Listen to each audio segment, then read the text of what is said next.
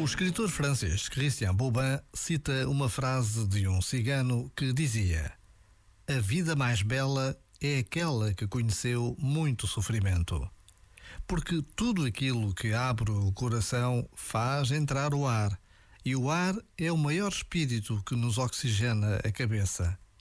E por vezes temos o coração tão duro que precisamos de alguma coisa que o quebre, que o torne menos duro e nesse sentido, o sofrimento pode abrir-nos o coração sem fraturá-lo.